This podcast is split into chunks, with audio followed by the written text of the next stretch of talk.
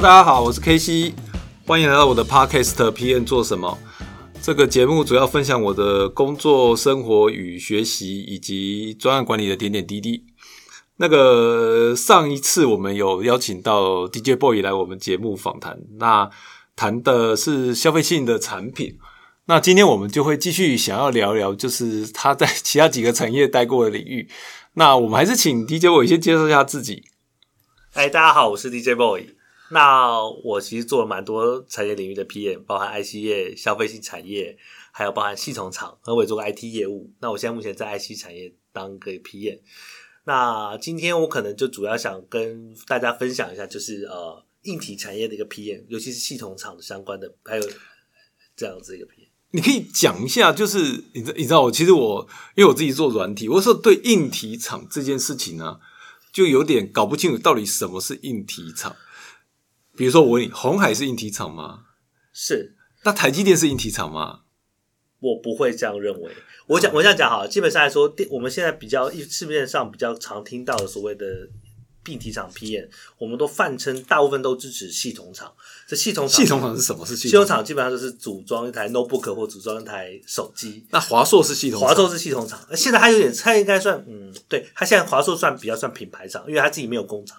那西班牙和硕呢？和硕就是系统厂，因为台湾是以代工为主，像华硕、技嘉、维新，或者像这些公司哦，在台湾还算是比较少，这种都已经算品牌了。做品牌厂商，它本身也有 R D 也有工厂，但是它其实它有一半一半，或像华硕已经完全切开来了嘛。那维新、技嘉可能还是有合在一起，就是说有一部分人做系统厂的工作，那有一部分做品牌的工作。那我们现在泛指的所谓。比较大家所称的硬体厂或者 PM 的话，我们都是指系统厂，就包含了所谓的广达、人保啊、延华、华宝，这也算华宝。对，华宝就并回人保了。然后这我有去面试过，所以基本上来说，我们所以今天我觉得在台湾做，应该说台湾最多的 PM 职位，应该就是指系统厂的 PM。那那种 PTT 里头那个 Take Job 里头的那些那些那些那个 Take Job 指的。是包含了系统厂跟 IC 吗？常常讲说开讲了开讲了，可是他们那个那些产业，比如像园区那些产业，它其实应该也不全是 IC，也有很多是系统厂哦。一开始说哦，这样，因为毕竟 PTT 比较，它这个大家都可以共通的平台嘛。那有些时候一定要比较有比较特别的地方，或者比较让大家。Exciting 或者说比较有话题性的，他会放在放上面讨论。而 IC 业呢，平均起来的薪水是比较高的，所以大家会比较乐意去讨论这些事情。可是相对于 IC 业，你会发觉到说，IC 业的的从业人员跟产值的比例其实没有那么高。真正台湾容纳大量的就人员占比嘛，占比人人员占比其实是算不是算高。诶，那那我我再问一下，比如说像新塘，这是 IC 第三号是吗？对，那华邦。这个就算是系统厂了吗？不是，华邦是晶圆厂，它比较像华邦晶圆厂。华邦晶圆厂，哎，所以晶圆厂又跟系统厂又不一样。哦，这可能跟整个电子产业 哇，这个我讲不完了。好，我们就还是收敛一下，就是大家知道，我们现在谈的这个系统厂，其实就是偏制造、制造端的对，然后高科技那些产品的制造。对，那因为我有做过系统厂的 PM，也有做过 IC 厂的 PM，那我看看今天能够跟大家介绍到哪一块地方这样子。那我们先以系这个台湾最大宗的。硬体的系统厂为主来做一个简单的一个介绍。那基本上来说，大家听到系统厂，可能就是什么电子五哥、红海、人保、华硕，哎，呃，和硕、伟创这样这些公司，就是主要的一个系统厂的主要代表。那像很多工艺，台湾很多小型的工艺电脑厂商，像星汉啊、研华，嗯。呃，岩阳啊，这些公司也都是系统厂。那这些厂商呢，第一个，它容纳了非常大量的人员，包含了 R D 机构测试，然后其中 P N 也非常的多。那所以其实很，你去找 P N 的 Product Manager 的时候呢，其实这真的占了。整个职位的非常高的一个比例，嗯，那这个是那这个厂商为什么这里头我们谈到的 PM 还是 Product Manager？其实这分了两块了哈。第一个啊，像比如说呃，比如说你在维新的话好了，维新就有分，应该是分会。我对不起，我没有在维新里面。基本上来说，它应该有管品牌的，跟管后面接整个产品的部呃生产品生产制研发制造部分。我举个例子给大家听，我有我有经历过的，好了，我在某一家工业电脑当过系统厂的 PM，基本上来说，我们系统我们公司会研发我们自己的产品的品牌的产品放在我们官网上，比如那个时候我做了一个号称整个公司甚至整全台湾几乎是最小的一个 Box PC。我就是我们真的去看比竞争对手做什么，然后我们基本上就把它做出来，然后呢，那个把它做完成，我们自己品上我们自己 logo，放在我们自己的官网上面，然后这个时候呢，然后做个销售，然后我们靠这些标准品的销售呢，可能会吸引到很多克制化的部的 ODM 的案子。事实上，我们标准销售绝大多数也都希望能够吸引到 ODM 案子，那毛利高，而且那个。才比较能够冲业绩啊，赚利润。所以呢，基本，但是我们还是会做一些标准，比如说来告诉客户说，我们有能力做出一个百分之八十项的东西。然后呢，你只要再改一改，就会符合你的特殊的应用的需求。这个是非常明显的。所以这个在那个单那个单位呃那家公司的时候呢，我就同时身兼品牌跟 ODM 的 PM，我就同时有做这两份工作。我既要维护我们公司既有品牌的产品线，因为还是有人会去买标准品，因为。像 Box PC 是个，或者说 Display 这种，这种叫呃，这种算是工业产品类的常态性的一个消费的性的产品的话，那其实都会固定有固定的销量。但我也我也接了一些像欧美大公司的一些 ODM ODM 的案子。那这个时候就是所谓的，那这个时候如果我接到 ODM 的时候，这个就很像所谓的 Project Manager 了，因为我等于是比如有一个客户开了一个 FQ 给我，一个需求给我，那这个时候我接的这个产。这个牌，我就把这个最后把这个产品做出来，这个就非常像 K C 所说的软体业的那种 project manager 的概念。我我我问一个，问问问一个专有名词，就是刚讲的是 O D M，嗯，O D M 是什么？然后等一下还有还有个 O E N，我记得其实这个 E M S，对对对，因为这这这其实有很多这种 turn，这个可以聊一下嘛？这是什么东西？其实啊，这个 D 是 design 嘛？对，design。基本上来说啊，O D M 就是说，比如呃，我觉得。以一个角呃，比如说我的客户开了一个非呃，他自己喜欢，他认为他需要他的 box PC 后面要有十个 compo，这个问题是啊，正常 box PC 大概六个 compo 大概，比如说十个 USB 的插槽类像这样子，十个。我好，他假设有一个产，假设有一个人他要有个客户他要二十个 USB 插槽的 box PC，这个这世界上哪买到二十个 USB 插槽的 box PC？就一般就 PC，那怎么办呢？这我就把它克制出来。那这个时候呢，如果我是帮他 design，比如说，哎，我是从哎，我选的主机板，我上面 CPU 哪一颗，我上面用料哪一颗，我怎么做这个架构，然后怎么样怎么样设计出来，那个就是 ODM，我有包含 design 成分。然后 OEM 呢，就是说，哎，客户已经想好要怎么做，他里边 CPU 哪一颗，主机板要大概怎么设，他只能设计完了，他只是借用我们工厂做生产的部分。那这个时候，那一是决定了吗？它应该是那个，就是包含的。它基本上就是一个 O D N 是它 design，然后呢，一哎，对不起，我哎，这可能我又忘掉。好，没关系，我们再再再补充给大家。所以，哎，equipment 嘛，啊，把 E M S，那基本上最后就是 E M S，E M S 基本上来说就是他们号称是号称是所谓全球制造管理。那其实现在几个比较大的 O 呃 O D M 厂商，比如像我们电子五哥啊，它基本上来说，呃。在全世界各地方都有厂，比如在欧欧洲或美国，大概都有工厂。对，墨西哥啊，或印尼啊，或者是欧洲东欧那边都有。所以呢，大型的 ODM 厂商啊、OEM 厂商，基本上来说，它也接近，也几乎都是 EMS 市场。那只是说，像小台湾有非常多小型的工业电脑厂商，他们的生产制造基本上来说都在台湾。嗯，所以这个时候他们就是 OEM 或 ODM，它就不是 EMS。那个 OEM 的 E 是 equipment，equipment，所以它叫代工生产。对。它主要是在工，所以事实上来讲，台湾大部分的接单啊，大部分都是那个 ODM 会比较多一点点，ODM 还是比较多，ODM 还是比较多，因为那个利润比较高。因为事实上，欧美的厂商最后也养成习惯，经过我们台湾这么多年的喂养哦，他们也对不养箱，他们只养几个硬体啊，做 Q 啊，跟你讨论干什么的，他也不再养这些哈位设计工程师，因为养哈位工程师啊。你不是只做这个案子，然后不停不停的喂给他案子，那一一般的厂商也没那么多案子喂给他。那像比如像 Dell HP 呢，它本身就已经依赖广达、人保这些设计能力的公司，有具有设计能力公司，所以他们的在台湾或在 Global 讲的相关的硬体人员，可能做采购啊，可能做 Q 啊，或做一些 PM 的 job 的工作，他不会真的去。画线路图啊，去 tune 板子，那个基本上来说他们是不做的。就在台湾处理掉。对，就台湾台湾的工程师或者大陆工程师处理掉。所以基本上来说，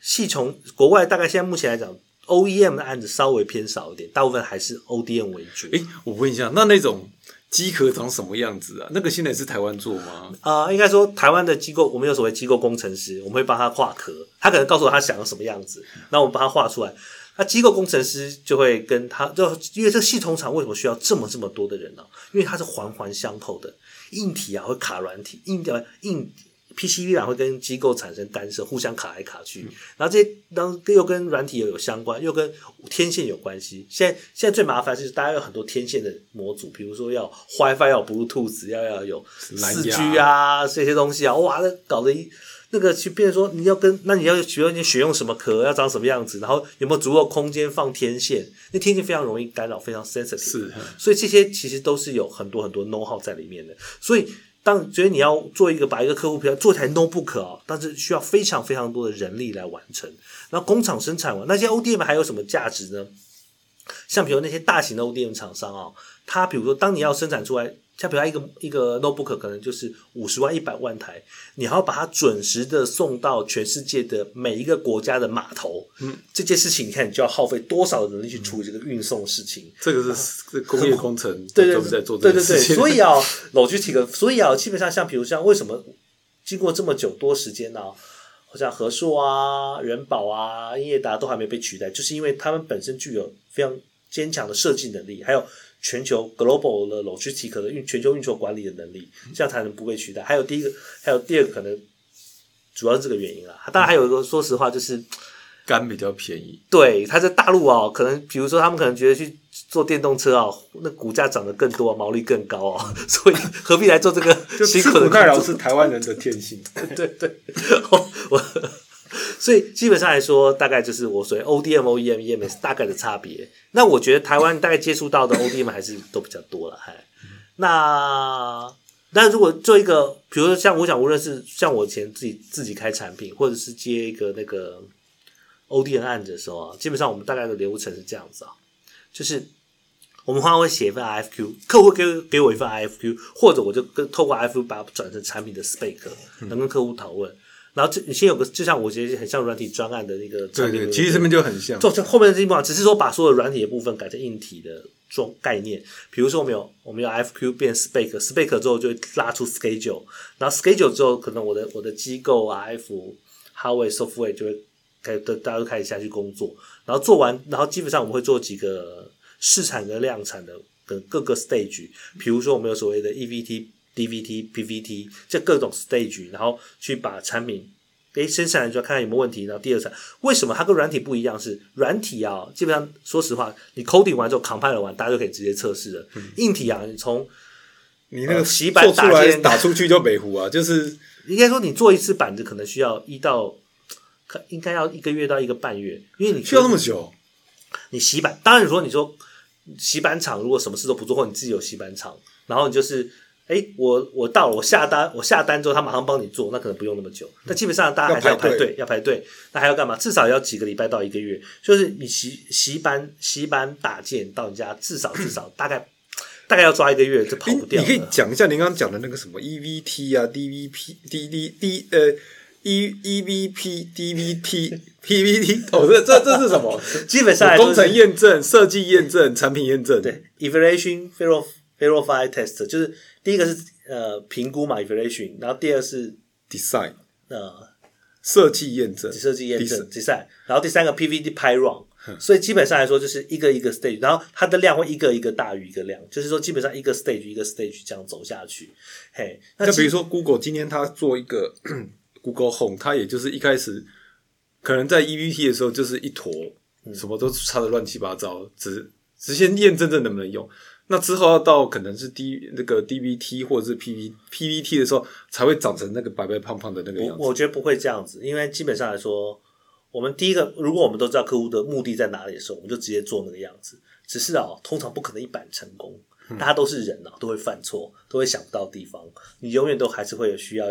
经过调整。所以这三个 stage 呢，基本上来说，大部分人家会两两百或三百 OK 啊。其实基本上来说，就是因为板子啊，我们通常就因为这种做硬体产品就是以一个 PCB 板为一个 stage，所以基本上你把刚刚说 EVT、DVT 或 PVT，基本上你把它上上当成是三个 PCB 板的 debug 的过程，嗯。基本上是我我这个题目想要，其实想就是为什么会突然想这题，是因为我我讲一下，这大家如果说做过软体就知道，就是说软体的开发以前可能不是这样，因为以前的软体开发、做好烧成光碟就出去，然后大家也没有网络，所以就要灌光碟、灌磁碟片。可是现在的网络就是上网，然后呢，你你如果如果说哎、这个有 bug 呢，它可能每每两个礼拜或多久就打配去，所以说像以前的 Windows，你可能装了之后你不会再去动任何事情了。可是你现在每天每两个礼拜就 Windows 要不要更新，要不要更新？其实就是现在做软体，其实它的迭代速度超快，而且它撒出去的时候，它还有调整跟一些改变的理由。那我们的测试可能当然也是会做这样的验证测试，但是跟硬体不一样，硬体就是你一旦做出去了，比如说你的电脑做好出去的，你你的硬体设计有问题，像那个 iPhone 四的天线有问题，那个影响是几几几百万、几千万台的，你根本就没有办法去叫他回来处理的。对，所以它基本上来说，硬体有个最大的问最大的麻烦处就是出去之后很难更改，基本上不能更改。然后尤其是如果是像工业电脑，可能是五千一万台哦，那可能还想办法各种招式派人过去改改弄弄，还有一根一根的拔啊，一个一个对 IC IC 换。但是你要了解到，像手机啊，或者像 notebook 啊，有五十万台，而且它是散在全球各地。对，所以啊，你这抠背回来啊，你那个成本很恐怖哦，所以逆向力流是很可对物流是很可怕的事情。所以基本上你不太会做这，所以基本上来说，我们在系统厂在出货之前哦，都要经过非常认想尽办法做各种完整的验证，因为没有一个厂商可以受得了这种 callback。哎、我我我又想到一个题目，就是你知道我们做软体的常常是这样哦，就是你都已经要上线了，客户还会一直跟你说我要加功能，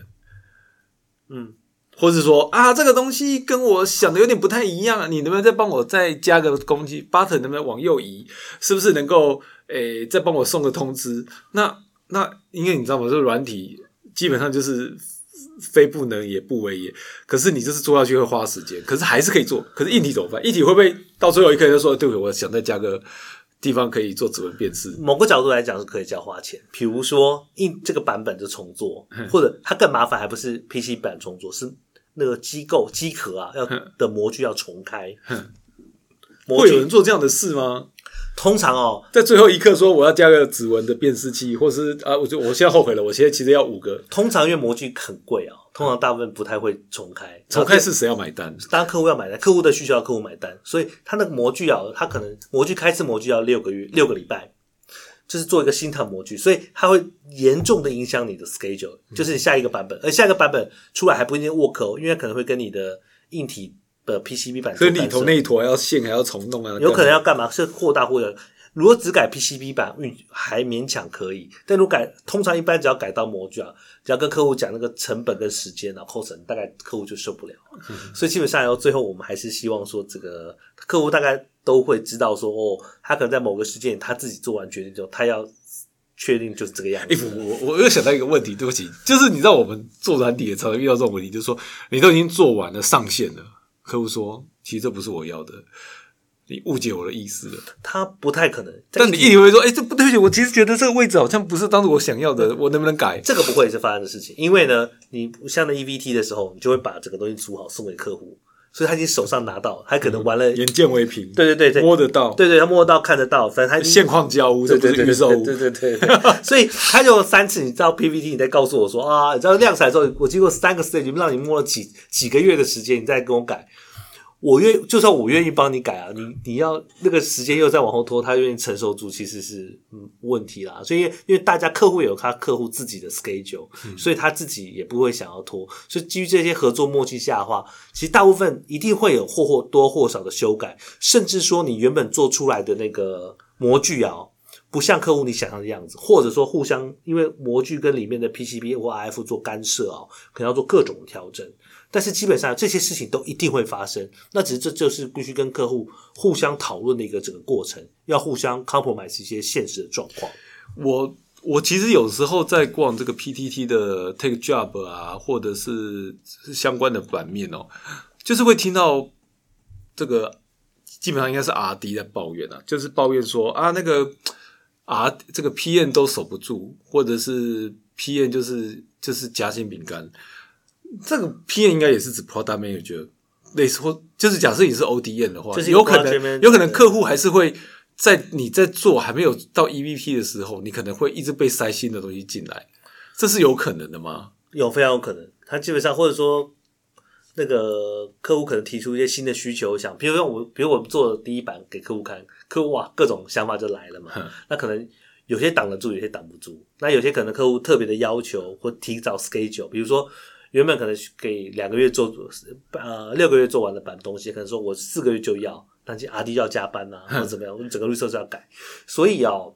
这是这种事情常常发生。那有些时候，其实这种 bugging power，我们所谓就是说，你跟客户之间呢、其实就是说穿就谁需要谁。那有些时候呢，你是没有什么 bugging power 的。那有些时候你。你就是我就是你唯一的供应商，或者说你的单这么你的单的量有限，那所以我说我告诉你这样就这样子。比如说红海跟 Apple，就是红海基本上没什么 bug 好，对对对对对，但是如果说你是一个小的东西，要红海去帮你开，那红海可能就就你的量不大，他也不理你这样子。我觉得这还是跟 bugging power 有关。那事实上，在系统厂的 PM 啊，其实我觉得就跟我上礼拜提的那个品牌厂就差很多，因为基本上来说，你如果你像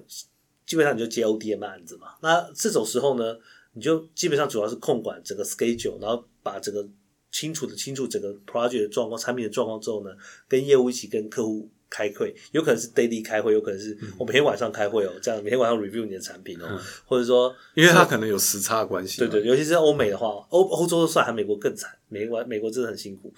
所以这样，或者说两三个礼拜、两三天就要开一次会，这样子，然后把整个产品的 status 跟对方报告。所以呢，其实这整个流程里面，PM 其实最重要的事情，就像我前面提到，它是一个 coordinator 的角色，所以它基本上它就就是把整个产品的问题啊收集起来，然后 schedule 确认好状况，整个东西去跟客户谈结果这样子。那这个结果就是互相整个谈的过程里面，看要怎么去那个互相的去。讲出各自的理由、原因，然后可能因为有可能真的是某些原因造成说原本的想法做不出来了，那可能这个时候就要跟客户他谈要怎么做不到，真做有时候真的就做不到就做不到，或者原本想法这样的客户，我我可以我好奇问一下，这样这种价钱怎么算？因为你知道我们软体上面算人天，就说啊，你这加这个功能五天啊，加这个十天，测试十天，可是你那个硬体，哦，硬体非常容易算，怎么算？基本上来说，你 PCB 版，你 PCB 版哦就是有价格，然后那个。然后上面所有电子零组件你都会有价格，那他花了多少的人工时做组装啊？预算其实你都会知道的，或者至少你可以根据过去经验预估出一个个 cost。然后你所有的那个，因为所有的零组件啊，硬体看到的东西，它都是来自于其他厂商提供给你的，那都是有固定价。那人力呢？那人力的时候就是根据你过去的一个经验，比如说你组装一个这样的产品要花多少的时间，然后你会估算这个 manpower 的。那个人力是多少，然后就会全部都叠加在一起。那它这贵的是什么？就是说，呃，人比较是因为像我们做软体，就基本上全部都是人力，嗯，它不会有什么电脑的钱，就是很小。可是你如果说是做硬体，那那那是板子比较贵呢，还是工程师的时间比较贵呢？我们我举很多种报价方式啊，比如说好，比如有一种报价方式，说我算出来的 bone cost 就是包含了。PCB 板包含外面的壳，泵表，泵表这样列出来，整个都加起来，然后然后我整个加起来，包含我组装人力，我没有算 R D O，但组装人力，比如加起来是一百五十块美金，嗯，那这个时候我就跟客户报两百块，那可能会公司会有固定的利润，但有的是人家说什么毛三到四啊，那可能是太狠了，因为他们量很大，所以个利润只抓三五趴。那像供应链的话，会比较费用比较高，它的毛利比较高，因为它量很小，所以它毛利比较高，所以可能可以抓到。二十到五十趴左右，看状况。所以基本上来说，这种呃，这种，所以我们基本上来说，可能就看 bone cost 加某个百分比，然后作为一个初步的报价。我我我其实问这个问题，其实想要让大概听众了解一下，就是说，因为每个产业它它的这个，因为我像比如说 time and material，material 那个量其实是不一样的。就是说，假如说我在软体 material 基本上是零，嗯，但是 time 的时间很大。可是，在在硬体，像刚我们讲的系统厂，它也许钛的时间跟硬体的这个整个比，它其实占的量就有限。所以你说，虽然它的毛三它是毛三到四，但是就就就是说，它基本上因为它的量已经非常非常巨大了，所以它对那个人力的钱对他来说微乎其微，因为它花一个人力，它造三千三千台手机，可是我们的软体可能做半天就是做这一套，所以它的这个大家的这种感觉是不同的。对，其实它，我觉得像我前面是上礼拜也提过，就是说，其实每个产业啊、它有跟每个职位啊、它所其实它有差距很大，所以同样的 PM，其实工作的形态跟关心的事情也是不太一样的。没错，对我们家来讲哦，我们最大我们 PM 最常做的事情，比如在工业电脑上面最常做的事情就是要报价跟看 schedule。那报价其实啊，到最后你都会有一套公式出来的。你不要太夸张的一些特别的设计跟产品啊，其实我们很快就大概估算出来一个数字，那就可以叫给业务去报了。因为业务可能也反正先报高一点嘛，然后再往下砍。但但我我我我刚刚的那种感觉是说，我现在比较能够感觉到说，就是你在那些系统上，为什么有的工程师会抱怨，就是说，就是就是草菅人命这样子？因为其实他只要量拉起来了，其实说真的，人力的成本就就就就没有了，那么就占比就会收敛，因为你的 scaling 是很大的。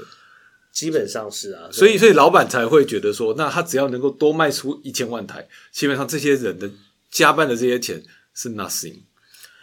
呃，我不知道讲是不是它不太偏颇我，不是不是，应该说应该说，如果是做 ODM 案子的时候，其实 R D 还是有人力成本的。嗯，我就有有，但是我是说，相较于那些物料啊，它因为你是用物料的，比如说你是三千万台，然后再乘以五十趴或十五趴，算出的的这个整个的利润嘛，所以它不不是用人力去算的。基本上不是用人力算，它当然可能工装工厂组装的那部分还是会有算进去，但是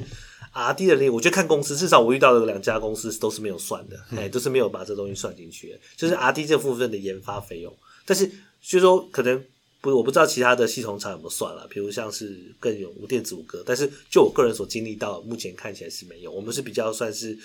算 bon cost 就是食物物料成本加上一个工厂的组装测试加个 rate，其实这个 rate 就含人力跟一些管销